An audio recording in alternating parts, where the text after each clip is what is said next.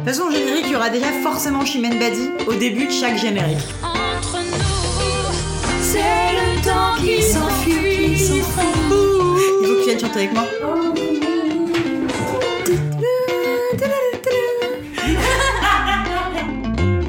Bienvenue, vous écoutez Entre nos lèvres, un podcast qui raconte les vraies histoires autour de la sexualité, mais pas que. Nous sommes Céline et Margot et aujourd'hui on est vraiment ravis de vous retrouver pour un épisode un peu à part, juste entre nous. Ça faisait longtemps qu'on avait envie de faire ça, nous rapprocher de vous et vous raconter enfin les coulisses de notre émission. Tout ce qui se passe, pour de vrai, quand on a décidé de lancer un podcast, qu'il semble bien fonctionner, qu'on a monté sa boîte avec sa meilleure amie, écrit un livre, lancé une marque et inventé de super produits. Et on vous le dit tout de suite, on va pas vraiment vous vendre le rêve de la Startup Nation. Non, on va plutôt vous raconter les galères, les insomnies, les moments difficiles, les cures de magnésium aussi, et quand même un peu, parce que sinon on n'aurait jamais trouvé la force de continuer, la joie qu'on y trouve. Et promis, on vous évitera tout de même les rapports de TVA. Bon, et pour commencer, on s'est dit qu'on allait faire un clin d'œil à nos tout premiers épisodes du podcast, nos portraits, à Céline et à moi, back in 2018, quand on était jeunes et fraîches, qu'on avait encore que 26 ans, et qu'on pensait que le montage d'un épisode, ça allait être trop facile. Aujourd'hui, on en a 31. On sait que monter 3 heures de conversation, c'est clairement partir au casse-pipe, mais on recommence quand même pour vous raconter une autre histoire, celle de ce qu'on faisait dans la vie avant ENL. D'ailleurs, c'est marrant parce que pour préparer cet entretien, on s'est inspiré de la grille de questions qu'on avait préparée pour un autre podcast qui n'a jamais vu le jour et dont on vous parlera peut-être probablement dans un prochain épisode. Bref, après cette longue intro, on vous laisse découvrir maintenant cet entretien dans lequel vous ferez la connaissance de la Céline d'avant, celle qui rêvait de gagner au loto pour ne jamais avoir à travailler et qui aurait préféré clairement se pendre plutôt que de monter sa boîte. C'est parti. Alors je vais te commencer par te demander, toi, t'étais comment à l'école? Je me souviens que j'aimais bien l'école euh, quand j'étais toute toute petite et que ça a commencé à me gonfler quand il a fallu euh, commencer à un peu à travailler, tu vois. À faire des devoirs? Exactement. J'ai toujours eu des facilités à l'école, mais le problème quand l'école c'est simple, t'as pas besoin de travailler pour avoir des bonnes notes. Il y a un moment en fait où juste avoir bonne mémoire et un peu de jugeote, ça fonctionne plus. Là, c'est devenu plus compliqué parce que flemme d'apprendre euh, les dates en histoire, flemme euh, de faire mes devoirs de mathématiques, flemme de faire tous ces trucs-là, quoi. Donc euh, mes notes ont commencé à baisser quand j'ai commencé à avoir la flemme. Ok, donc c'est à partir de quel moment que t'as commencé à avoir plus la flemme qu'avant? C'était vraiment en première, je trouve qu'on est rentré dans des trucs un peu plus durs, tu vois. C'est-à-dire que moi, j'ai fait une première euh, ES. Moi, je voulais faire L. J'étais très forte en français, en langue, euh, etc. Et c'était euh, vraiment ce qui m'éclatait. Mais mes parents me disaient, surtout mon père, il faut faire S parce que ça t'ouvre toutes les portes. Quand bien même à la fin tu veux devenir journaliste, ce qui était ce que je voulais faire quand j'étais euh, plus jeune, bah tu pourras le faire si tu as fait S, alors que en fait si jamais tu fais L et qu'en fait tu te rends compte que tu veux devenir architecte, et bah tu pourras jamais le faire. On a trouvé un compromis. J'ai fait E ES. T'as pas insisté pour faire elle Non, non, j'ai pas tant insisté que ça. C'est qu'en fait, je me battais avec mon père pour plein de trucs et je m'étais dit là-dessus, euh, la flemme de mener ce combat-là aussi. Et en fait, euh, ES, ce serait très bien. euh. et en fait, j'ai vraiment bien kiffé les sciences économiques et sociales. C'est vraiment un truc où je me suis dit, euh, ah tiens, c'est marrant, j'ai le sentiment que ça va me servir. Est-ce que ça a été important pour toi à un moment d'avoir des bonnes notes à l'école ou est-ce que tu t'en es toujours un peu foutu? Je pense pas que je me sois déjà dit, c'est important d'avoir des bonnes notes à l'école, parce qu'en fait, c'était un peu acquis. J'avais pas le sentiment que, ni pour mon père, ni pour ma mère, c'était super important d'être la meilleure à l'école. En sixième, il voulait me faire sauter la cinquième pour que je passe directement en quatrième. Mon père a dit, c'est hors de question. Ça va la faire chier, elle va devoir plus bosser en quatrième pour rattraper un petit retard parce qu'elle aura raté une partie du programme et tous les profs disaient, vu ses capacités, elle va le récupérer vite. Et mon père disait, bah, en fait, moi, je la connais, ça va la gonfler. Elle va pas avoir envie de bosser plus. Du coup, elle va se retrouver à la ramasse. C'est pas ce qu'il faut pour elle, quoi. Donc, il a dit non. J'avais pas le sentiment d'avoir la pression. Je savais qu'il fallait avoir le bac. En plus, moi, le lycée dans lequel j'ai passé mon bac, en tout cas, moi, quand j'étais en terminale, l'année d'avant, ça avait été le pire lycée de France. Donc, euh, les profs mettaient un peu la pression. On avait vite classe toutes les semaines parce qu'on avait des interventions perpétuelles de la part des profs. C'était un lycée difficile? Je pense qu'on pourrait dire que c'était un lycée difficile. C'était une ZEP en Seine-Saint-Denis, donc euh, je pense que pour plein de gens, c'est considéré comme un lycée difficile. Après, moi, je trouvais pas forcément que c'était un lycée difficile, tu vois, c'était ma norme, euh, c'était comme ça, quoi. Est-ce que c'était mal vu d'être bon élève? C'était pas mal vu d'être bonne élève, mais je pense que c'était mal vu d'être euh, la petite blanche euh, bonne élève qui a des bonnes notes sans bosser. Parce que du coup, je me sentais vachement privilégiée, tu vois. Il y a aussi un autre truc qui rentre en compte, c'est que moi, le lycée, c'est une période très très compliquée. J'en parle un peu dans mon épisode de NL, mais c'est la période après euh, que j'ai été violée. Le début de ma première, on diagnostique un cancer du sein à ma mère, stade 4, tu vois, c'est un moment où on ne sait pas encore si elle va vivre ou pas. Donc c'est vraiment pas une super période et euh, les profs sont au courant que ma mère est très malade. Du coup, ils comprennent que je viens pas en cours, que je reste avec elle, etc. J'ai des profs qui euh, font des visios, donc vraiment on est. Euh... T'imagines en 2006, c'était un truc de ouf, tu vois. Je me souviens aussi d'un cours en SES où je m'endormais et le prof était venu et en fait m'avait filé son écharpe en mode oreiller pour que je finisse de dormir. Et j'avais trouvé ça trop mignon, mais je pense qu'il y avait d'autres élèves qui ont dû se dire mais pourquoi il fait ça? Parce que moi, quand je m'endors, il m'engueule. Donc, euh, je pense qu'il y avait euh, un truc qui faisait que j'étais privilégiée et que c'était mal perçu. Pour toi, ça voulait dire quoi euh, réussir? Pour moi, ça voulait dire être heureux. J'ai des parents qui n'ont pas, entre guillemets, réussi, tu vois, dans le sens où la société va te dire que réussir, c'est euh, avoir un métier qui t'épanouit, euh, c'est gagner de temps, c'est euh, pouvoir avoir les sous d'acheter ton appartement ou ta maison, d'épargner pour ta retraite, d'avoir une voiture, enfin tu vois, tous ces trucs-là. Mes parents, ils n'ont pas réussi dans ce sens-là, mais ils ont réussi parce que ils ont mené une vie super heureuse. Et pour eux, une vie heureuse, c'était le travail, c'est juste pour gagner un peu de sous, pour pouvoir faire vivre notre famille. C'est des gens qui ont toujours euh, plus ou moins gagné un SMIC, tu vois, avec des jobs euh, alimentaires. Mais en même temps, euh, c'était cool d'être rentré le soir à 16-17 heures pour nous récupérer à l'école, pour s'occuper de nous, etc.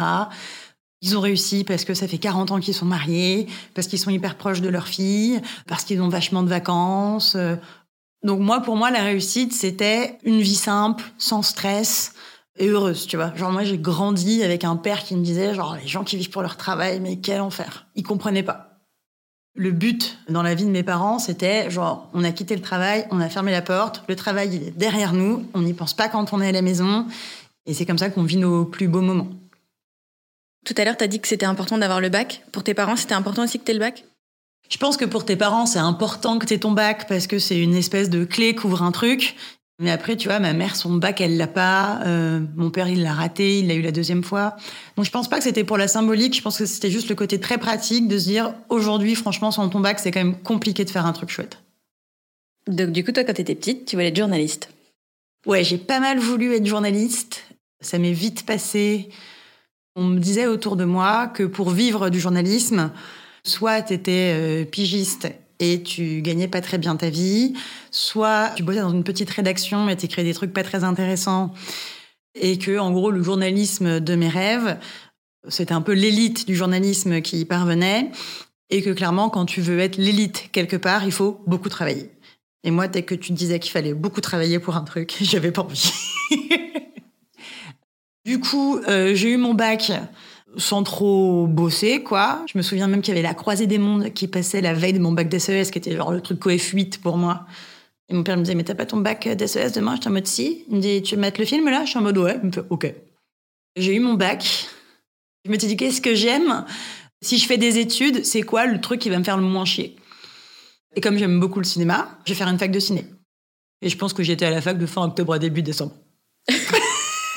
ça va pas tenu très longtemps. Non, non, ça va pas tenu très longtemps. Euh, tu vois, t'as ce truc. En fait, pourquoi je suis là? Genre, euh, qu'est-ce que je vais faire comme boulot euh, dans le ciné? Puis en plus, je voyais les gens autour de moi, je me disais, mais en fait, s'il y a des gens qui vont réussir dans le ciné, c'est lui, c'est lui, c'est lui. Parce qu'en fait, encore une fois, ils sont motivés. Moi, dans ma vie, je me sentais pas motivée pour grand chose, tu vois, genre, euh, j'étais un peu une branleuse, quoi. Donc pour moi, tu vois, dans la vie, l'idéal, ça aurait été de gagner au loto, et tout était réglé. Parce qu'en fait, dans ma tête, c'est pourquoi faut travailler? Faut travailler parce qu'il faut gagner de l'argent pour vivre. Sauf que du coup, si tu gagnes l'auto, bah, tu as tout l'argent qu'il te faut pour vivre, donc tu n'as plus besoin de travailler. Et ça, c'était un peu mon rêve. Aussi parce que dans ma famille, c'est un peu comme ça que j'ai grandi, tu vois. On jouait au loto tous les vendredis. Avant le tirage, on imaginait euh, ce qu'allait se passer si on gagnait. C'était, bah, moi, je plaque mon travail, et puis on achète une maison à tel endroit, et puis on achète un bateau.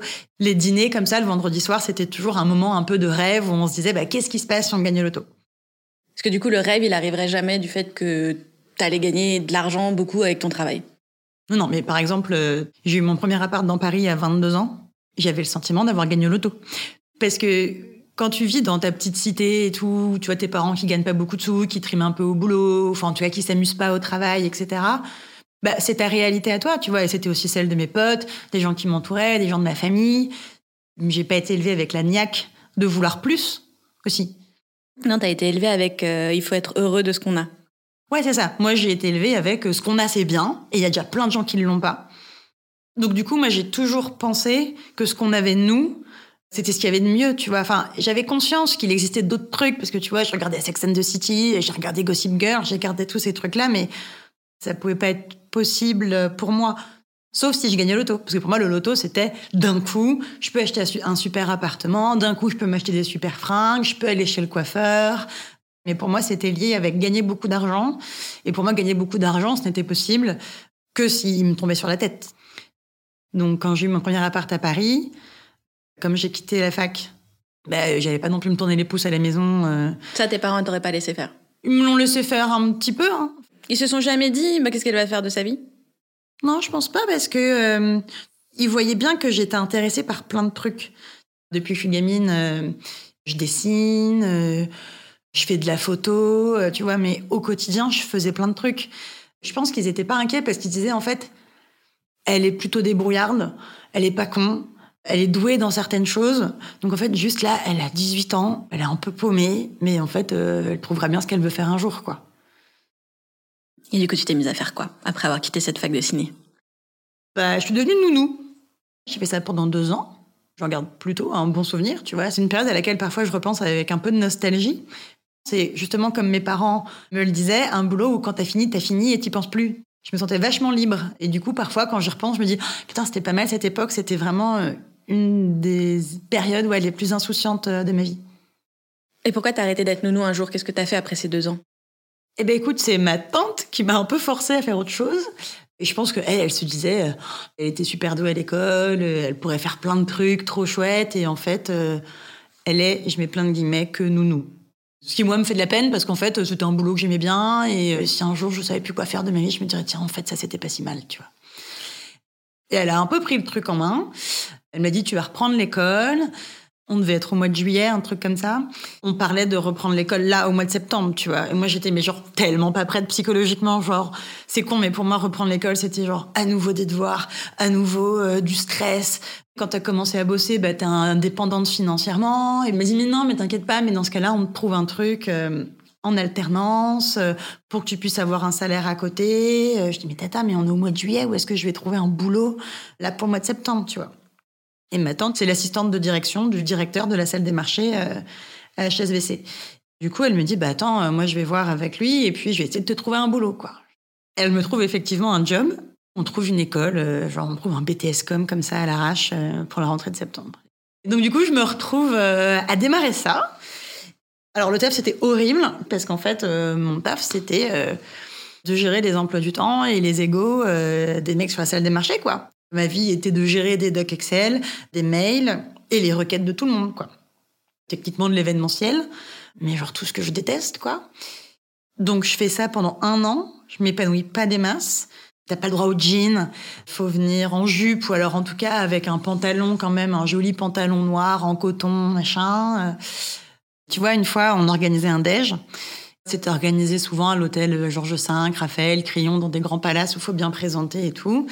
Et en fait, ce jour-là, le client, c'était une grosse boîte euh, d'assurance. Et c'était euh, le patron de cette boîte-là qui euh, faisait tout un speech, etc. Et pendant ce temps-là, tout le monde déjeunait autour. Et donc, moi, mon taf, c'est de me balader avec le micro et de le donner aux types qui veulent poser des questions au PDG qui est sur scène. Et en fait, pendant que je me déplace, les mecs font des réflexions, me sifflent un peu, j'en ai deux, trois qui me mettent la main au cul, etc. Donc, vraiment un moment hyper gênant. Et du coup, le PDG, il interrompt le truc, et il dit, mademoiselle, vous voulez pas monter à côté de moi, comme ça peut-être qu'on m'écoutera enfin. Donc là, je regarde ma boss en mode, est-ce que c'est une blague? Est-ce que ma boss me dit, bah, tu montes Du coup, je monte à côté de lui. Là, il dit, bon, bah, c'est bon, maintenant tout le monde me regarde enfin, je peux parler? Et donc là, il reprend son discours, et pendant tout le temps où il parle, il a sa main sur mon cul. Et toi, t'es là, t'as 21 ans, Et tu te dis, ok, qu'est-ce que je fais? Et puis attends, à 21 ans, moi, j'étais pas du tout. euh, J'ai le sentiment qu'aujourd'hui, je me lèverais, je lui mettrais une trempe, et encore, je sais pas, ça se trouve, je dirais rien non plus. À la fin, ma boss, je lui dis, mais euh, tu sais, là, que pendant 20 minutes, là, il me touchait le cul. Elle me dit, oui, bah, tu sais, c'est machin, euh, il est comme ça. Puis c'est normal, quoi. En fait, ça ça l'a même pas choqué. Donc voilà, ça, c'était mon boulot. Comme tu t'en doutes, j'étais ravie. Ce taf dans l'événementiel, il me plaît pas des masses. En même temps, j'ai un salaire. À côté, l'école, j'y vais pas beaucoup, en fait. Genre, je suis trois jours en entreprise, je suis deux jours en cours, et les cours, euh, je vais pas trop. Enfin, encore une fois, c'est euh, les devoirs, je les fais pas, tout ça. Donc, euh, ma boîte qui s'en fout, en fait, tant que je fais mon taf euh, sur place, il me flique pas trop à l'école.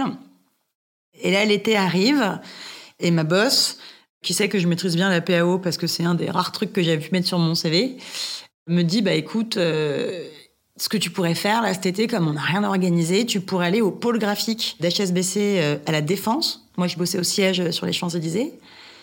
Tu vas là-bas et comme ça, ils pourront t'apprendre un peu la charte graphique. Et comme ça, nous, on pourra tout gérer en interne et on aura pu faire appel à eux à chaque fois qu'on doit envoyer une invitation. Du coup, moi, je me pointe à ce pôle graphique au mois de juillet. Et la meuf me dit, en gros, ce qui se passe, c'est que nous, tous les ans, on fait une campagne de vœux. Et je pense que, euh, comme elle se dit que je bidouille, mais sans plus, tu vois, elle me file pas un vrai brief, euh, j'ai pas de contraintes budgétaires, j'ai rien, quoi. Juste, elle me dit, bah, vas-y, prends Photoshop et habille les vitrines, tu vois. Et là, je geek dessus pendant une semaine, et à la fin, je lui présente un truc. Et du coup, elle se dit, ah ok, d'accord. Donc en fait, cette meuf, elle fait pas que bidouiller, elle est plutôt même très forte. Donc en fait, elle me débauche de mon taf à l'événementiel. Je me fais embarquer dans ce pôle graphique pour chapeauter la campagne de vœux euh, qui arrive. C'est un moment hyper important pour moi dans ma vie parce que pour moi, d'être hyper forte sur euh, Photoshop, InDesign, Illustrator et tout, c'était pas un truc euh, de ouf. Moi, je fais ça depuis que je suis gamine parce que mon père, il bossait notamment dans une imprimerie quand j'étais petite. Il avait des potes graphistes. En fait, moi, j'étais fascinée par ça. Et donc, petite, quand on a eu un ordinateur, je lui ai dit, papa, est-ce qu'on peut avoir les mêmes logiciels que Laurent, Isabelle et tout? Et donc, il m'a installé Photoshop euh, quand je devais avoir euh, genre 8 ou 9 ans. Je sais pas à quoi il sert, ce logiciel. Tu vois, genre, moi, dessus, je vois juste qu'on peut dessiner, faire des plans coloriés, faire des trucs. Donc, en fait, je m'en sers de support pour, euh, je sais pas, faire les nouveaux plans de ma chambre, dessiner des vêtements. Et après est arrivé, tu sais, l'époque des skyblogs. On peut faire un peu de mise en page, je peux poster des photos que je crée ou des montages de trucs et tout. Donc je me dis putain, trop bien. Je me mets à fond là-dedans, je deviens Skyblog de la semaine, qui est genre la reconnaissance ultime à l'époque. Première reconnaissance d'un truc où tu te dis euh, ah putain, en fait, euh, ce que je fais c'est bien, donc ça me motive. Après, les blogs, euh, je me rends compte que sur Skyblog, c'est hyper enfermant parce qu'en fait, tu peux pas changer la structure de ton site. T'as pas de liberté. Donc là, je me renseigne et je me rends compte qu'il faut apprendre à coder. Et pareil, je fais ça de mon temps le soir et des week-ends.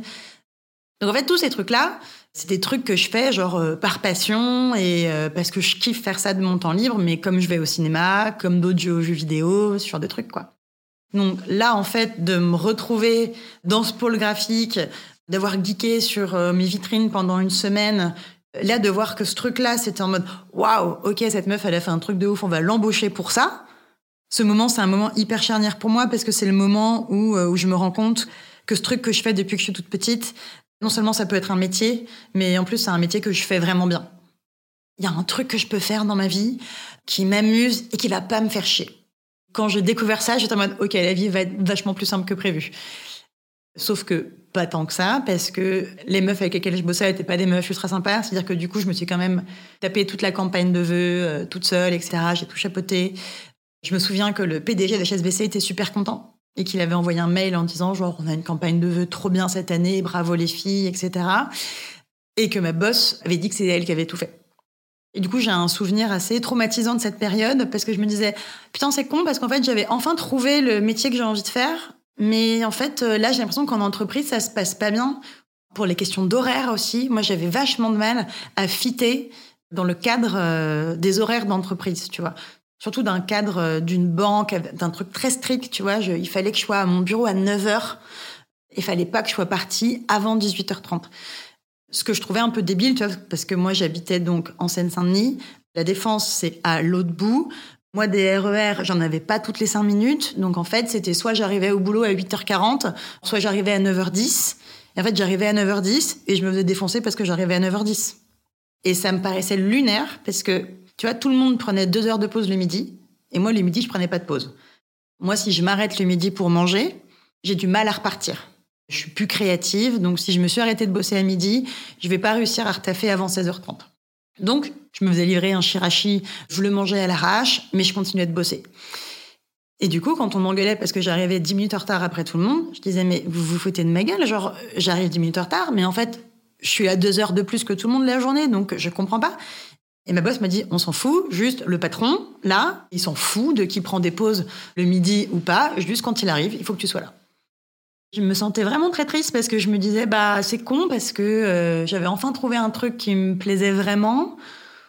Où je me disais, ok, je pense que j'ai trouvé le métier que j'ai envie de faire, mais du coup, j'étais perdue. Puis je me disais, en fait, mais comment je le fais? Parce qu'en fait, euh, j'ai l'impression que l'entreprise, ça fonctionne pas. J'ai l'impression que je corresponds pas. Euh, ma boss me l'avait dit aussi, tu vois, que j'avais un peu de mal avec la hiérarchie, que quand j'étais vraiment pas d'accord avec une décision qu'elle prenait, je pouvais dire, je trouve ça con parce que ceci, parce que ceci, parce que ça. Elle me disait, oui, c'est con, mais c'est comme ça. Donc, euh, à la fin de l'année, j'ai décidé que j'allais partir. J'ai dit à ma boss, bah, j'arrête. Et elle m'a dit, mais tu vas faire quoi? Je dis, bah, je vais me mettre en freelance. Et le freelance, on avait entendu parler comment? Euh, Mon père, il est indépendant. Il était agent commercial, donc en fait, euh, tu vois, à l'époque, il faisait du porte-à-porte, il faisait des machins pour vendre des trucs. Mais je savais qu'il avait le statut d'indépendant et que c'était aussi pour ça qu'il pouvait être rentré à 16 heures et tout. Donc ça, ça me plaisait pas mal. Et tu t'es jamais dit, tiens, euh, quand même, on est en France, ils aiment bien les diplômes. Et si je faisais des études dans le graphisme? Non, vraiment, ça m'est pas passé par la tête. Tu t'es, ouais, mais tant mieux, parce que souvent, tu sais, quand tu te dis comme ça, il y a, y a quelque chose que j'aime faire et pour lequel je suis douée et on me prend, je trouve que ce pays encourage à faire le diplôme qui valide ça. Et du coup, c'est chouette que tu te sois dit, je vais me mettre en indé et en fait, euh, si on me demande mon CV, je vais montrer ce que je sais faire, mais je vais pas montrer un diplôme. Moi, j'ai le sentiment que savoir gérer les outils, genre Photoshop, etc., ça s'apprend. Par contre, euh, avoir du goût et faire des trucs jolis, pour moi, ça s'apprend pas. Moi, si j'avais été un employeur ou un client, je pense que j'aurais voulu faire bosser quelqu'un dont j'aimais bien le book, tu vois, je m'en serais foutu de son diplôme. Donc je me disais, bon, moi, si je pense comme ça, j'imagine qu'il y en a d'autres qui doivent penser comme ça aussi, tu vois. Et l'avantage que j'avais, c'est que comme bah, je fais ça depuis longtemps et que je le fais pour le kiff, bah, j'avais un bon book, tu vois. J'ai, enfin, non pas qu'il était bon parce que j'ai pas montré ce que je faisais quand j'avais 9 ans, mais il y avait pas mal de trucs. Et je m'étais aussi dit, bah tiens, je vais faire des faux trucs. Je vais faire une fausse carte de resto, je vais faire euh, des fausses cartes de visite, je vais faire des faux flyers. Et à côté, je me suis dit, tiens, je vais quand même lancer euh, mon truc à moi. Donc, tu vois, j'ai lancé euh, mon site internet que j'ai codé from scratch. Enfin, je dis ça, mais quand j'ai arrêté de bosser, j'ai passé deux ans au chômage et j'ai rien branlé. Donc ça, je l'ai fait deux ans plus tard. Donc, t'as eu deux ans de chômage après ton apprentissage euh, Ouais, du coup, après avoir quitté HSBC, j'ai eu deux ans de chômage. Et ça, alors, pardon, c'est ça la période de ma vie dont je suis le plus nostalgique. C'était l'époque où j'ai gagné au loto et je peux rester chez moi. Exactement. Et en plus, c'est l'époque où j'ai justement eu mon appart dans Paris. Parce que ma sœur, du coup, elle fait comme moi, après son bac, elle fait pas d'études, elle se met à travailler, etc. Du coup, on est toutes les deux. Ma sœur, elle a son salaire. Moi, j'ai mon chômage. On a 20 et 22 ans. Et on se dit, viens, on se prend un appart dans Paris toutes les deux. Du coup, on a quand même conscience qu'on n'a pas un gros budget, qu'on n'a pas non plus un dossier qui fait bander euh, les agences. Mais je sais pas, moi, j'ai un peu tendance à penser que quand je décide que je vais faire un truc, ça va bien se passer on va pas se mentir, je trafique des papiers et tout ça. Enfin, genre, euh, j'arrive à choper l'appart. Merci Photoshop. Merci Photoshop, exactement. On chope l'appart, je le prends sans l'avoir visité. Juste, on m'a dit, OK, ton dossier, il passe à tel endroit, t'as tel appart. Je suis en mode, OK, je le prends. Je me retrouve euh, à République, dans un super plan. Genre, l'appart, il fait 45 mètres carrés, il nous coûte que 1000 euros. Enfin, vraiment, le truc merveilleux, quoi. Et c'est vraiment l'appart où je me dis, mais j'ai vraiment le sentiment que si j'avais gagné au loto, j'aurais pris cet appart-là. Genre, je vis dans Paris, c'était mon rêve ultime. Je suis au chômage. C'est pas mon rêve ultime, mais un peu, c'est-à-dire que j'ai des sous qui me tombent sur la tête sans travailler. Et la perspective de me dire, à un moment, je vais me bouger le cul, je chercherai des clients et je prendrai euh, ma vie en main et je deviendrai graphiste, euh, etc. Mais sauf que tu le fais pas pendant les deux ans de chômage. Quoi. Non, non, non. Non, non, j'ai un peu ce truc de, euh, on m'a donné deux ans de chômage, j'en profite, quoi. Mais surtout, tu te dis pas, euh, quand les deux ans vont s'arrêter, je vais flipper ma race de pas avoir de contrat? Non, parce que je suis pas trop quelqu'un qui flippe. Tu vois, je suis quelqu'un de très insouciant. Je vis un peu au jour le jour. Euh, J'en ai rien à foutre d'être à moins 890 euh, sur mon compte en banque alors qu'il me reste mon loyer à payer. Tu vois, je me dis, il y a des solutions. Donc ce truc-là me fait pas flipper et euh, je passe deux ans tranquillou à la maison. des fois, quand je me sens inspirée, je fais des trucs pour mon futur book que je montrerai à mes clients, etc. Parce que c'est toujours un truc que je kiffe faire, tu vois. Je crois que j'avais aussi un peu peur de me dire, est-ce que ce truc, quand je vais le faire pour que ça devienne mon métier, est-ce que je vais toujours autant kiffer le faire? Parce que c'est pas pareil d'avoir un truc qui te fait kiffer et de le faire quand c'est ton hobby, que de te dire, OK, maintenant je le fais, mais avec euh, la pression des deadlines, euh, le brief du client, etc. Et je crois que je repoussais aussi un peu ce moment. Et puis du coup, bah, à la fin des deux ans, bah, c'est le moment où il faut se bouger le cul, quoi. Là, j'appelle mon père et je lui dis, papa, faut que tu me... Non, je t'appelle toi. Non, je t'appelle toi. Mais non, mais c'est vrai, au final, tu es une de mes premières clientes. Donc, je commence à être ta presta. Et à côté, euh, je me souviens que je trouve euh, bien un pote, euh, sa marraine, a besoin d'un nouveau site internet. Donc, il lui dit, bah tiens, euh, je connais une nana euh, qui va bosser pour toi, qui peut te faire ton site. J'ai pas mal commencé comme ça, faire des flyers, des cartes de visite, des machins et tout. Ça va deux minutes, mais en fait, euh, c'est pas ça allait me payer mon loyer. Tu vois, quand tu fais un site internet, tu récupères euh, minimum un 1500 balles euh, qui va te permettre euh, de payer ton mois. Et du coup, j'ai commencé franchement à bien gagner ma vie au bout d'un moment. Enfin, bien gagner ma vie. Moi, pour moi, bien gagner sa vie, ça veut dire euh, j'ai de quoi payer mon loyer, de me faire des restos avec les copains et euh, de pas stresser euh, à la fin du mois. Et tu kiffais toujours, même si justement c'était devenu ton travail et que tu avais un brief de clients et tu avais des comptes à rendre et des deadlines, etc. Non, je kiffais plus autant, mais c'était pas grave. Après, ce que je trouvais vraiment très cool, c'était ce truc de pouvoir gérer vraiment mon temps. Tu vois, c'est-à-dire, je savais que j'avais une deadline, je sais pas, pour dans un mois et demi. Généralement, je faisais rien pendant un mois et six jours, et après, je passais euh, six jours sans dormir, et je fonctionnais énormément dans l'urgence. Et t'arrives à respecter tes deadlines quand même? Ou ça, c'est un peu comme les devoirs, ça te faisait un peu chier? Non, ça me faisait chier, mais j'avais un peu un truc de là, ça me paye quand même. Donc, je m'y prenais toujours à la dernière minute. Je pense que 80% du temps, j'arrivais à respecter mes deadlines. Si jamais j'arrivais pas à les respecter, il y a quelqu'un qui était mort dans ma famille. Ton chat. voilà, c'était genre, il je suis vraiment désolée, il s'est passé un drame. Mais comme je bossais vraiment bien pour pas cher, euh, si le truc il avait 4 jours de retard, personne ne me faisait chier. Est-ce que t'avais le sentiment d'avoir là ton job de rêve? Hmm, en vrai, c'était pas mal quand même. Je me disais pas que c'était mon job de rêve, mais je me disais que c'était un peu la vie de rêve. Parce que je gagnais quand même bien ma vie selon moi, et j'avais l'impression que les trois quarts du temps, j'avais du temps libre. Je sais pas, moi, à l'époque, j'allais au ciné presque deux fois par jour. J'avais le temps euh, de bouquiner des heures euh, au lit, j'avais le temps d'aller voir des copines le midi, euh, j'avais le temps d'aller passer trois, quatre jours chez mes parents, du lundi au jeudi. Enfin, tu vois, c'était une vie où tout rentrait dans mon emploi du temps. J'avais le sentiment d'être très, très libre. C'était un truc euh, important pour toi dans ta vie pro, en fait, un truc que t'avais pas forcément pris conscience, qu'en fait la liberté, plus que l'argent, c'était... Si j'en avais conscience, parce que euh, c'est un truc que mon père euh, me disait beaucoup, tu vois, genre, il me disait, tu seras jamais vraiment libre parce qu'en fait, tu dépendras toujours de tes clients. Mais tu vois, moi, mon père, je le voyais, si un vendredi, il voulait pas aller prospecter, bah, il allait pas prospecter. Donc, en fait, il passait la journée à la maison. Mon grand-père se barrait en vacances pendant une semaine, on pouvait avoir sa maison. Et ben pendant une semaine, on allait vivre dans la maison de mon grand-père euh, à Tombouctou euh, parce qu'on pouvait se permettre de le faire, tu vois. Et du coup, j'ai vachement valorisé euh, ce truc-là, de pas avoir d'obligation. Et est-ce que t'as eu des expériences qui t'ont un peu plus marqué que d'autres? Bah, en fait, mes clients, c'était toujours un peu la même chose, mais en même temps, c'était cool. C'était des, souvent des particuliers qui se lançaient. Donc, c'est sympa, mais il y avait rien qui était non plus sorti du lot, quoi. En revanche, l'expérience qui m'a pas mal marqué et pas mal traumatisée aussi. Un jour, j'ai un pote qui vient me voir, qui me dit en gros, j'ai une idée pour monter une boîte. À la base, il vient me voir pour que je lui fasse la DA de son truc. Du coup, je lui demande de me pitcher euh, son idée. Elle me pitch un truc qui fonctionne pas pour moi, c'est-à-dire que il me dit j'ai envie de lancer une box pour accompagner euh, les meufs euh, qui font du sport.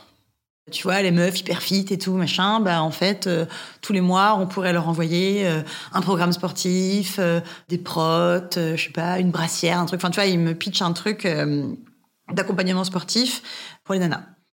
Je lui dis qu'en gros, je trouve que c'est pas une super idée parce que je lui dis en fait, ces meufs, quand sont au stade où euh, elles prennent des protes, c'est parce qu'en fait, euh, elles ont déjà une routine sportive hyper installée et qu'elles ont plus vraiment besoin d'être accompagnées, tu vois. Genre, euh, elles l'ont, leur routine, elles ont pas besoin de ça. En revanche, si tu veux faire une boxe pour les meufs pour le sport, ta cible, ça pourrait typiquement être une meuf comme moi, qui est une meuf, qui tous les lundis se lève en se disant demain, je fais du sport, et qui ne le fait jamais parce que, en fait, toute seule, j'y arrive pas, que j'ai besoin d'être encadrée, que j'ai pas la thune pour me payer un coach. Donc en fait, peut-être qu'une box qui pourrait euh, me faire de la pédagogie et me rendre le bien-être, le sport et tout un peu sympa, ça pourrait me plaire parce qu'en fait, si je décidais, par exemple, je sais pas, par mois de dépenser 20 balles dedans, je me dirais, bah tiens, je dépense de la thune et tous les mois, on me livre un truc un peu euh, tout près qui m'aiderait dans ma vie à instaurer ça et je, je suis en mode, pourquoi pas? Par contre, je lui dis, si tu veux me vendre cette box, faut que tu fasses gaffe parce que faut pas que tu la brandes dans un univers euh, très euh, monochrome, très salle de sport, très euh, tu vois, je veux que tu me vendes un truc joyeux. Je veux que tu me dises que tu vas m'aider à faire du sport et que ça va être cool. Je veux que tu mettes du soleil dans ma vie et clairement je veux pas que tu me vendes des protes. Il faut que tu me fasses un programme sportif hyper pédagogique, tu vois, genre il faut que tu me fasses des dessins de ce qu'il faut que je fasse comme mouvement, il faut que tu me guides énormément. Pourquoi pas aussi des recettes de cuisine, euh, Pareil, me vends pas un régime, euh, me vends pas que des graines. Dis-toi que tu vends le sport comme un moyen bon pour la santé, important et sympa, mais pas comme un moyen de correspondre à un standard. Ça, c'est ce que je pense et donc c'est ce que je lui dis. Il, entend complètement tous les arguments que je lui donne et il me dit Ouais, t'as raison, ça va trop bien se vendre ce truc. Je pense pas qu'il est convaincu par l'essence du truc, mais je pense qu'il se dit oui, en fait, je vais probablement vendre plus de box si je les vends comme ça. Et, en fait, euh, mon pote me dit alors attends, je vais quand même en parler à mon associé, qui est le mec avec qui il voulait monter ce truc. Sauf que moi, en même temps, ça m'était un peu euh, resté en tête, tu vois, ce truc. Je m'étais dit, euh, j'avais jamais pensé à faire un truc comme ça. Et là, je me suis retrouvée, euh, si tu veux, en une heure à pitcher une idée à laquelle j'avais pas vraiment eu le temps de réfléchir, mais juste ça m'était un peu sorti comme ça. En, vrai, elle serait trop cool cette box. Et genre, moi, ça me ferait plaisir d'avoir un truc comme ça. Je me disais, j'espère que l'autre type, tu vois, il va trouver que c'est une bonne idée et peut-être on pourrait essayer de faire ce truc-là, tu vois. Finalement, ils reviennent vers moi et qu'ils me disent, OK, c'est bon, on y va. En même temps, ils n'avaient pas vraiment de sous pour me payer en tant que DA. Donc, ils me disent, bah, si tu veux, en fait, tu peux faire partie de la boîte avec nous. Genre, on serait trois associés. Tu prendrais des parts dans la boîte, etc. Ils me disent, soit tu prends 20% et tu les prends gratuitement, soit on fait 33, 33, 33, tu vois. Et dans ce cas-là, il faut que tu investisses un petit peu d'argent. Et tu vois, j'ai réfléchi un peu et je me dis, en fait, je me sens pas d'avoir que 20%, parce que franchement, dans une boîte avec deux mecs, je veux si moi j'ai que 20%, je pense que ça va être compliqué pour tout le monde parce que eux vont se sentir supérieurs à moi, vont se dire, on a plus de parts, on est plus décisionnaire et je, je savais d'avance que j'allais très mal le vivre. Donc, je me dis, OK, j'investis un peu d'argent. Évidemment, j'ai pas d'argent, donc je prends un prêt à la banque. C'est pas énorme, c'est genre 7000 euros. Et du coup, j'investis et je monte une boîte avec ces deux mecs-là. À ce moment-là, tu te dis que ce projet, il te chauffe? Tu sens que cette fois-ci, ça a l'air d'être plus chouette que de travailler pour des clients? Bah, ce qui est chouette, c'est de te dire, euh, je fais un truc pour moi. Je fais un truc euh, dans lequel je crois, que je trouve sympa, avec des valeurs que moi j'aime bien. Je sais qu'ils vont dans mon sens parce qu'ils savent que mon idée, elle se vend mieux que la leur. Mais on partage pas, en fait, les mêmes valeurs tous les trois. Tu vois, on est vraiment sur le profil euh, école de commerce. Je monte une boîte et en fait, j'en ai un peu rien à foutre de ce qu'on fait. Je veux juste que ça se vende. J'ai fait du profit et puis voilà, tu vois. Sauf que moi, pas du tout. Moi, je suis dans un truc de me dire, euh, ok, en fait, je vais essayer de créer la box que moi j'aurais toujours voulu avoir. Tu vois, on est à un moment où euh, les box, c'est un peu le truc qui cartonne. Il y en a déjà 15 000 et euh, je me suis abonnée à plein, mais il y en a jamais une qui m'a vraiment parlé. J'avais pas le sentiment que j'avais une box qui allait me faire du bien. Parce que au final, euh, c'était plus juste un truc de sport, ce truc qu'on allait créer. Tu vois, c'était genre chaque box était centré autour d'un ingrédient. Donc par exemple, tu vois, il y avait eu une box où l'ingrédient principal c'était la noix de coco, une autre c'était le thé blanc.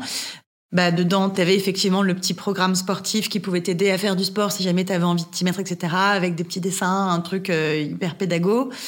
La mascotte un peu de cette box, c'était une petite noix de coco que je dessinais et qui tous les mois faisait des trucs un peu différents. Donc c'est elle qui faisait des petits mouvements de sport. euh, elle était euh, habillée différemment selon le thème du mois, etc. Et du coup, C'était une petite entité euh, finalement très mignonne, très ronde, pas du tout genrée. Tu avais donc ce programme sportif où Coco, elle faisait du sport. J'avais imaginé des recettes, je les avais écrites, je les avais prises en photo, j'en avais fait des jolies petites cartes. Tu avais toujours un produit euh, bien-être, toujours un produit cosmétique euh, un peu sympa, d'une marque euh, cool, pas très connue. Tu avais aussi un petit accessoire. Moi, je me dis, franchement, tous les mois, tu m'envoies du thé, une tasse, un petit programme de sport, des recettes maison, des tips, enfin, tu vois, genre un truc sympa comme ça. J'étais en mode, franchement, cool. Tu avais un peu carte blanche aussi, parce que ils avaient l'air quand même de savoir que tu étais la cible de cette box que tu créais. Donc, en fait, c'était quand même toi qui allais voir plus juste sur comment il fallait faire pour parler aux meufs comme toi que deux mecs qui soulèvent de la fonte à la salle. C'est ça. Et du coup, euh, il me laissait euh, tout faire. Mais quand je dis qu'il me laissait tout faire, c'est qu'en fait, du coup, bah, je faisais tout. C'est-à-dire que c'est moi qui imaginais le thème de la box, c'est moi qui faisais les dessins, c'est moi qui faisais le motif, le design euh, de la boîte, c'est moi qui faisais les livrets à l'intérieur, c'est moi qui imaginais les recettes, qui les réalisais, qui les prenait en photo. Tu vois, je réfléchissais à tout, ne m'aidait absolument pour rien. C'est vraiment moi qui créais tout son contenu. Je m'occupais aussi à côté de gérer le compte Instagram. Je m'étais occupée aussi de coder entièrement le site internet, from scratch, et développer un site avec une boutique, un système d'abonnement, un espace client, etc. C'est quand même assez lourd. Et c'est aussi moi qui gérais toute la maintenance, euh, le SAV, tout ça. Donc, euh. Mais ils faisaient quoi, eux, du coup? C'était quoi leur rôle dans cette boîte? Bah... En fait, il y en avait un des deux qui s'occupait de la dimension commerciale. C'est lui qui négociait avec les marques les produits qu'on allait mettre dans la box.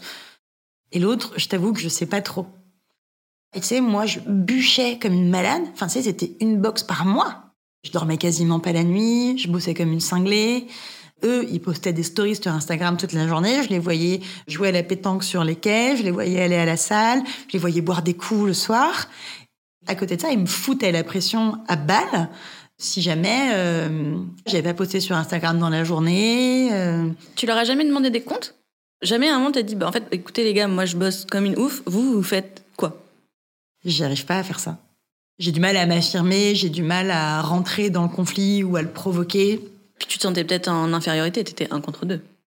Oui, clairement. Et puis en plus, surtout, tu vois, ce truc de euh, je veux investir des sous pour prendre 33% parce que 20%, je pense que je me ferais écraser. Je me faisais clairement écraser quand même, tu vois. C'est-à-dire que dès qu'il fallait prendre des décisions, on m'écoutait jamais. Je me souviens qu'au début, on n'était qu'une box. Et après, on a voulu aussi lancer une boutique où on pouvait vendre aussi les produits euh, individuellement. Et tu vois, donc là, développer en plus le shop, ça me demandait pas mal de temps. Et euh, les mecs me foutaient la pression pour que j'ai terminé impérativement pour le Black Friday. Et moi, je leur disais, les gars, mais en fait, tout le monde s'en branle du Black Friday. Moi, j'ai même pas envie de le faire. Je trouve que c'est une aberration. Le Black Friday, c'est super important. C'est un super levier du Q4. Euh, Q4, quatrième trimestre de l'année. Euh, vraiment, genre, euh, hyper important le Black Friday. Je en mode, mais les gars, genre, en fait, la boutique ne sera pas prête. Genre, je suis toute seule. Je dors pas la nuit. Genre, je n'arriverai pas à terminer la boutique. Finalement, j'arrive à terminer, en tout cas, le code de la boutique je commence à uploader un peu les, produits dessus. Mais si tu veux, les produits, il y avait la photo, le titre. Ils me disent, mais c'est bon, c'est bon, là, la boutique, on peut la balancer. Je suis en mode, les gars, on va pas balancer la boutique comme ça. Genre, il n'y a pas de description produit, il n'y a rien, il y a juste écrit euh, machin, le prix. Ils me disent, mais c'est pas grave, c'est bon, on vendra comme ça et tout. Je dis, mais non, ça n'a pas de sens parce qu'en fait, là, les gens vont venir sur notre boutique, ils vont voir qu'il n'y a rien à part une photo et un titre. Donc, ils vont se dire, OK, c'est sur leur site, peut-être que le produit, il est bien. Ils vont aller chercher les infos ailleurs. Et en fait, ailleurs, les boîtes sont plus grosses que nous. Du coup, leurs frais de port sont moins importants. Du coup, les gens vont commander là-bas. Et puis surtout, en fait, tous les gens qui seront venus une fois, ils vont se dire, mais elle est pourrie leur boutique. Genre, je reviens plus. On va pas lancer la boutique comme ça, juste pour le fucking Black Friday. Et en fait, ils ont quand même balancé une newsletter et balancé l'info sur Instagram de la boutique est prête coucou le Black Friday. Tu vois, c'était que des trucs comme ça tout le temps.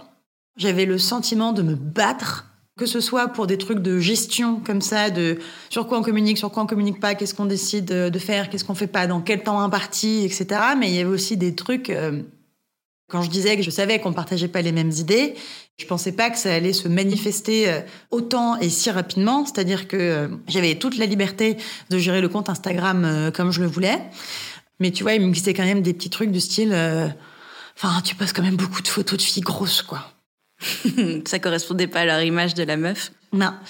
Enfin, ils m'ont dit des trucs vraiment abjects, tu vois. Il y a eu plusieurs fois où on a eu des discussions importantes sur euh, dans quel sens est-ce que la boîte elle doit aller, qu'est-ce qu'on doit faire, qu'est-ce qu'on doit pas faire.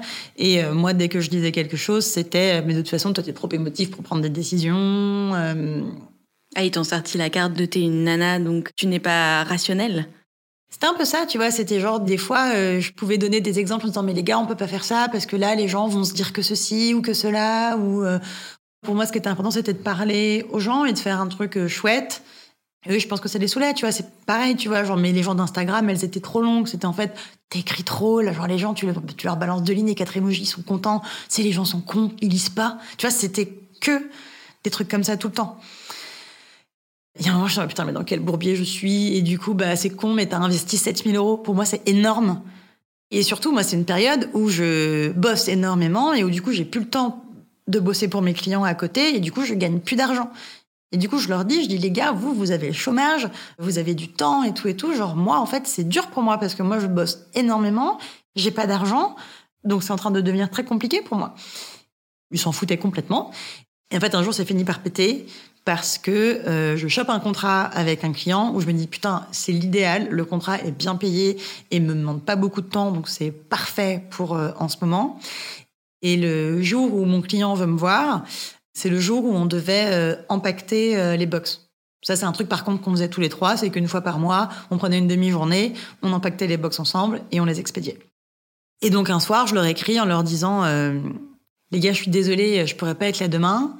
Et là, ils me disent, bah, euh, ah si, il faut impérativement que tu sois là demain parce que nous, demain, on n'est pas là. Et les box, faut qu'elles partent. Ok, mais en fait, euh, moi, demain, je peux vraiment pas être là. Ils me disent, bah oui, bah, nous non plus, en fait. Donc demain, faut que t'emballes les box. Mais pourquoi vous, vous pouvez pas le faire, en fait Euh, Moi, je bosse énormément tout le temps. Genre, vous, vous bossez pas beaucoup. Là, il me coupe la parole en me disant, non, mais c'est bon, c'est pas parce qu'on met 5 heures à nettoyer une table de 1 mètre carré qu'on bosse pas. Mais ça veut dire quoi, ce truc? Bah, parce que toi, euh, quand tu fais tes trucs, là, tes motifs, tes dessins, tes livrets, tes trucs, genre, ça te prend des plombes. Alors qu'en vrai, c'est bon, enfin, tes motifs, euh, c'est juste, tu tamponnes euh, quatre triangles et c'est fini, quoi. Déjà, mes trucs, c'était pas juste quatre triangles et puis c'est tout. Mais tu penses vraiment, quand tu vois une créa, une pub dans la rue, tu te dis, ah tiens, ça, ça leur a pris une seconde. Genre, la photo, on l'a prise en une seconde, et puis on a tapé dessus avec une typo, avec une couleur, et ça a pris une seconde. Bah non, en fait, avant, tu prends énormément de temps à dire quelle photo je veux, comment je prends ma photo, t'en as pris 15, t'en as choisi une, t'as pris du temps de la choisir, et comment on la retouche, cette photo, est-ce que ceci, est-ce que machin, puis quel typo on met, et puis quelle couleur. Et puis en fait, ça te prend six jours. Et c'est surtout euh, de tout ce que toi tu faisais, clairement, empaqueter les box et les envoyer, ça aurait peut-être pu être le minimum qu'ils faisaient tout seuls. Oui. Donc, euh, Et eux, c'était quoi leur bonne excuse pour pas être là? Et ben justement, je leur dis, mais vous les gars, vous faites quoi demain? Parce qu'en fait, moi demain, j'ai un rendez-vous avec un client. Ça fait 15 fois que je vous dis que moi, je gagne pas d'argent et qu'en fait, moi demain, si ce rendez-vous chez le client, j'y vais pas et que ce contrat, je l'ai pas, de toute façon, faut que j'arrête. Parce que moi, faut que je bouffe au bout d'un moment et que je paye mon loyer. Et donc, ils me disent, bah, ça te regarde pas ce qu'on fait demain. Du coup, je leur dis, mais en fait, je ne serai pas là demain, quoi qu'il. Si chaque truc est un éternel combat comme ça, genre en fait c'est pas possible pour moi, genre en fait moi ça me rend malheureuse, je suis pas bien, je suis en conflit avec vous tout le temps, donc j'arrête, tu vois. Et alors là c'est ouais, de toute façon on l'a toujours su que t'avais pas les épaules, machin, je suis encore une gamine, et du coup bah évidemment je me mets à pleurer, puis c'est en mode bah tu vois t'es trop émotive, nanana. Un moment dans la conversation, j'arrive à leur dire quand même que c'est moi qui fais tout et qui branle rien, et que si je suis pas là la boîte elle crève. Et là, ils me disent bah, qu'évidemment non. Enfin, que genre, moi, ce que je fais, ils savent le faire hyper facilement. Ou alors qu'ils peuvent embaucher un graphiste et puis c'est bon, c'est fini, tu vois. Et je suis en mode, mais non, tu peux pas juste embaucher un graphiste parce qu'en fait, il faut réfléchir au truc, il faut écrire les textes, il faut aussi euh, réfléchir aux recettes et les machins. Donc, euh, ça va te coûter une fortune, en fait, de me remplacer. Eux, ils étaient en mode, mais n'importe quoi, genre, tu te surestimes, machin. euh. Et en fait, j'ai vraiment fini par leur lâcher. Mais en fait, si je, si je sers tant à rien que ça, ben en fait, j'arrête les gars et on va voir si ça se passe bien sans moi. Et là, je pars. C'est pas facile pour moi de prendre cette décision. Mais en fait, je voyais bien que c'était pas vivable, que j'étais très malheureuse et que ça me rendait barjot, tu vois. Genre, je me souviens, un jour, j'étais à la maison, genre, je me suis cogné le petit doigt dans la table et j'ai pleuré pendant 8 heures et ma sœur, elle m'a dit, je pense que tu fais un burn-out. Et donc, quand j'ai décidé de partir, quand même, j'ai très, très vite ressenti que c'était la bonne décision parce que j'ai eu le sentiment qu'on m'enlevait un poids énorme de la poitrine. Et puis ça n'a pas loupé, tu vois, ils ont essayé de me repêcher un peu. Euh... Bah, J'y suis jamais retournée et en fait la boîte, elle a mis la clé sous la porte euh, bah, immédiatement. Ils ont jamais refait une seule box après moi. Bah, ils pouvaient pas. Bah non. Et est-ce que t'en es un peu fier ou c'est un truc qui te reste euh, un peu au travers de la gorge? Non, j'arrive pas à être euh, très fière. Ça me fait un peu comme avec notre livre, tu vois, genre euh, on en parlera dans un prochain épisode. euh. Oh, Ça va, celui-là, tu l'as pas fait avec une meuf vraiment relou. non, ça va, je l'ai fait avec une meuf plutôt chouette. T'arrives pas à regarder ce que t'as fait, qui était vraiment chouette, que t'as fait bah, toute seule, en te disant waouh, quand même. euh, Bah, j'ai gardé les petits programmes de sport. que, alors, Bah non, mais en vrai, ils étaient vraiment bien, tu vois. Donc, euh, des fois, quand je me dis, allez, faudrait peut-être que je me remette à faire du sport, je les ressors et je me dis, putain, c'est vrai, ils étaient cool. Euh, C'était un bon moyen de commencer à en faire et tout. Les recettes, euh, bah, je les refais toujours parce qu'elles étaient bien et que c'était moi qui les avais inventées, tout ça. Ce qui était trop chouette avec ce truc, c'est que on est en 2016 quand on la monte et c'est encore un moment, tu vois, où le féminisme on n'en parle pas, où on montre pas encore euh, la diversité des corps et tout et tout. Et c'est la première fois qu'on associe l'image euh, du bien-être et du sport et à un truc de santé et de corps divers et de se dire ok en fait je peux parler de sport et montrer une femme grosse et en fait c'est bon parce qu'un corps gros c'est aussi un corps en bonne santé c'est aussi un corps qui va bien et c'est aussi un corps qui fait du sport. Tu peux être une femme grosse et faire du sport et ton corps il restera gros en fait. Et t'es en bonne santé et tu vas bien. Et c'était un message qu'on voyait jamais euh, avant. J'aimais bien cette idée de faire du bien tu vois genre euh, c'est un peu ça qui m'animait dans cette box, tu vois. C'était le retour qu'on avait de meufs qui disaient putain, ça me fait du bien, ou, euh, ou grâce à vous, j'ai fait ça, ou en fait, juste, j'ai eu envie de faire du sport, parce que c'était la première fois qu'on me disait que je pouvais le faire juste pour être bien et parce qu'on me l'associait pas à Ah, ton corps il est moche et puis il faut que tu maigrisses et il faut que tu sois bonne. Parce que ça donne pas envie de faire du sport quand on te dit ça comme ça. Et du coup, ça m'a fait quand même vachement de peine d'arrêter ce truc. Aussi parce que c'était la première fois que j'avais pas la flemme. Moi qui m'étais toujours considérée comme une branleuse, qui avait pas envie de travailler, là je me suis rendu compte qu'en fait, quand j'avais envie de faire un truc, j'étais capable de bosser comme une tarée et de travailler longtemps et de me sortir les doigts du cul. Il y avait aussi ce truc de putain, euh, pour une fois, j'y mets tout ce que j'ai et, euh, et ça se passe pas bien. Mais c'était pas les bonnes personnes. Je me rappelle quand au début tu m'as raconté que t'allais faire ça, j'étais genre waouh. Et je pense qu'il y avait une part de moi qui était là. En vrai, j'aimerais bien que ça marche pas vraiment.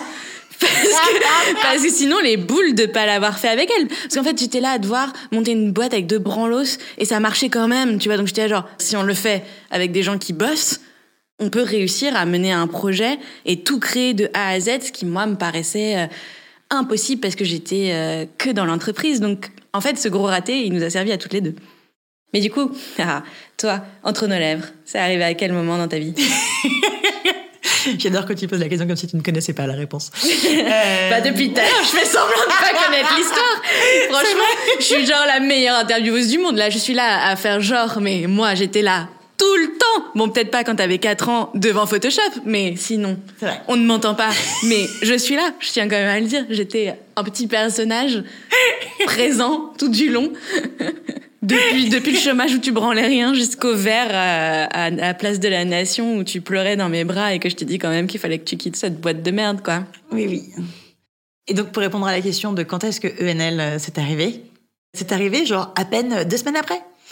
Parce qu'en fait, ça faisait longtemps qu'on se disait qu'il fallait qu'on fasse un truc toutes les deux. Il nous manquait juste l'idée. Et ce qui est trop drôle, c'est que genre la bonne idée, elle est arrivée en fait euh, comme ça, quoi. Et ce que je trouve fou, c'est de me dire que alors que ça faisait que deux semaines que je sortais de ce truc, je me dis en fait, j'ai pas eu la flemme d'y retourner, quoi. Limite, ça m'a fait me dire, mais en fait, euh, c'est possible de faire un truc, c'est possible de faire un truc bien. Maintenant, aujourd'hui, je sais que je suis capable de bosser et de bien bosser et d'avoir une forme de rigueur.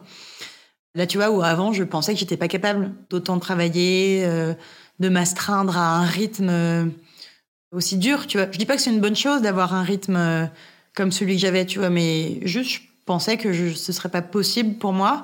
Et ça m'a fait découvrir en fait que j'avais des ressources que je connaissais pas et que quand j'avais envie d'un truc, je pouvais me donner tous les moyens possibles pour le faire.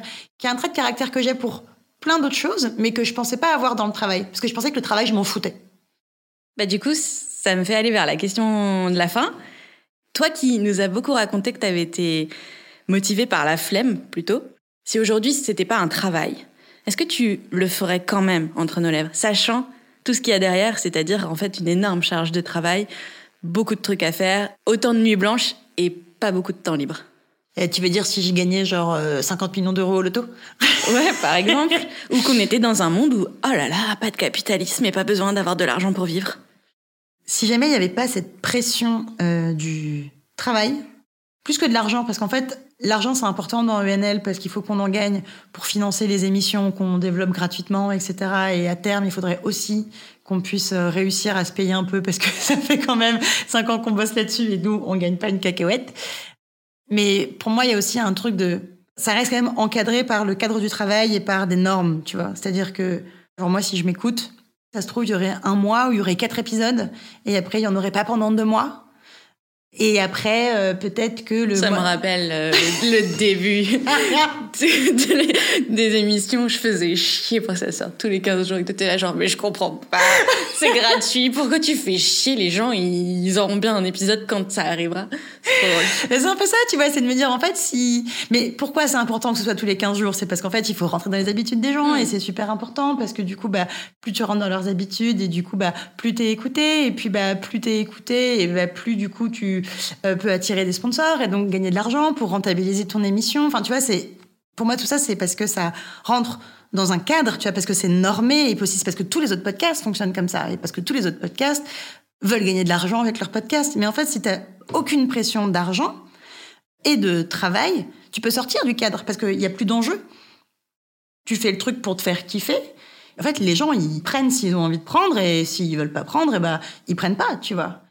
Et du coup, je pense que je le ferais plus comme ça. Je le ferais plus en me disant, bah tiens, là, je sens que dans, mon énergie, dans mon mood actuel, bah, j'ai envie de faire cinq enregistrements ce mois-ci, j'ai envie de passer ce temps avec ces cinq personnes, j'ai envie d'écouter leur histoire, j'ai envie de les partager et tout et tout.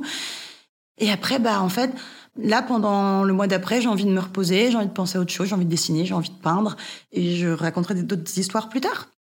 Et je pense que du coup, je serai plus à l'écoute de mes envies, de mes besoins à tel ou tel moment, euh, etc. Je pense que ce serait ça la différence.